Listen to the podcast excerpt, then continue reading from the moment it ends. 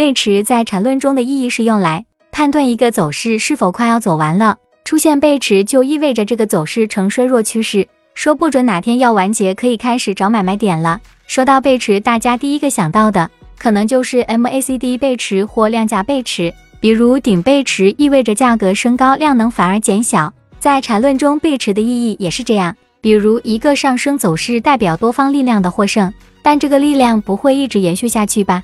总有一天会跌下来，然后形成向下走势。但在跌下来之前，多方力量肯定会有，撑不住了，脱力的表现就形成了背驰。所以背驰在缠论中的意义是用来判断一个走势是否快要走完了。出现背驰就意味着这个走势呈衰弱趋势，说不准哪天要完结，可以开始找买卖点了。那在缠论中，背驰主要体现在走势的那些地方呢？通常来说，一个走势的 A、B、C 来比较，也就是中枢的进入段和走出段比较。一个中枢是有能量的，就像一块磁铁，不管是多方还是空方想离开中枢，总会被吸回来。只有力量足够才能脱离，这个力量就作为参考是否背离的标准。那这个力量怎么体现呢？答案是可以用 MACD 的红绿柱比较 ABC 的红绿柱面积大小，能体现多空方能量的强弱，可以清楚的看出力量有没有缩减。另有一种说法是看成交量，但在缠论中对于成交量并不怎么看重，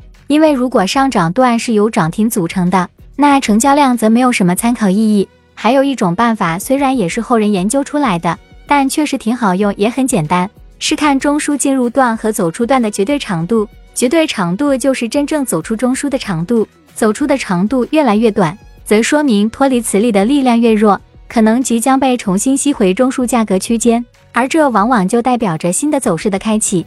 所以把中枢的进入段和走出段，也就是 A、B、C 的绝对长度做比较，也能观察出背驰的现象，还可以与 MACD 结合使用。如果一个走势中 B 的绝对长度小于那 B 走完可能随时就会完成走势，所以此时不建议有任何买卖点，尤其是买点风险较大。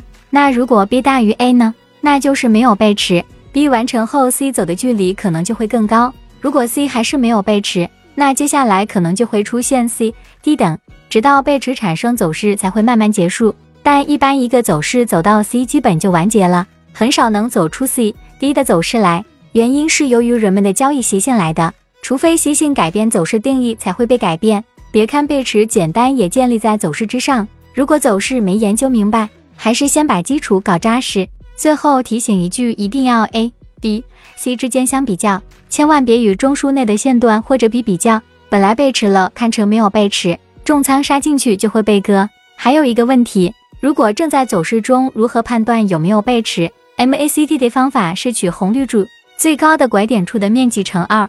可以大体估算出有没有背驰。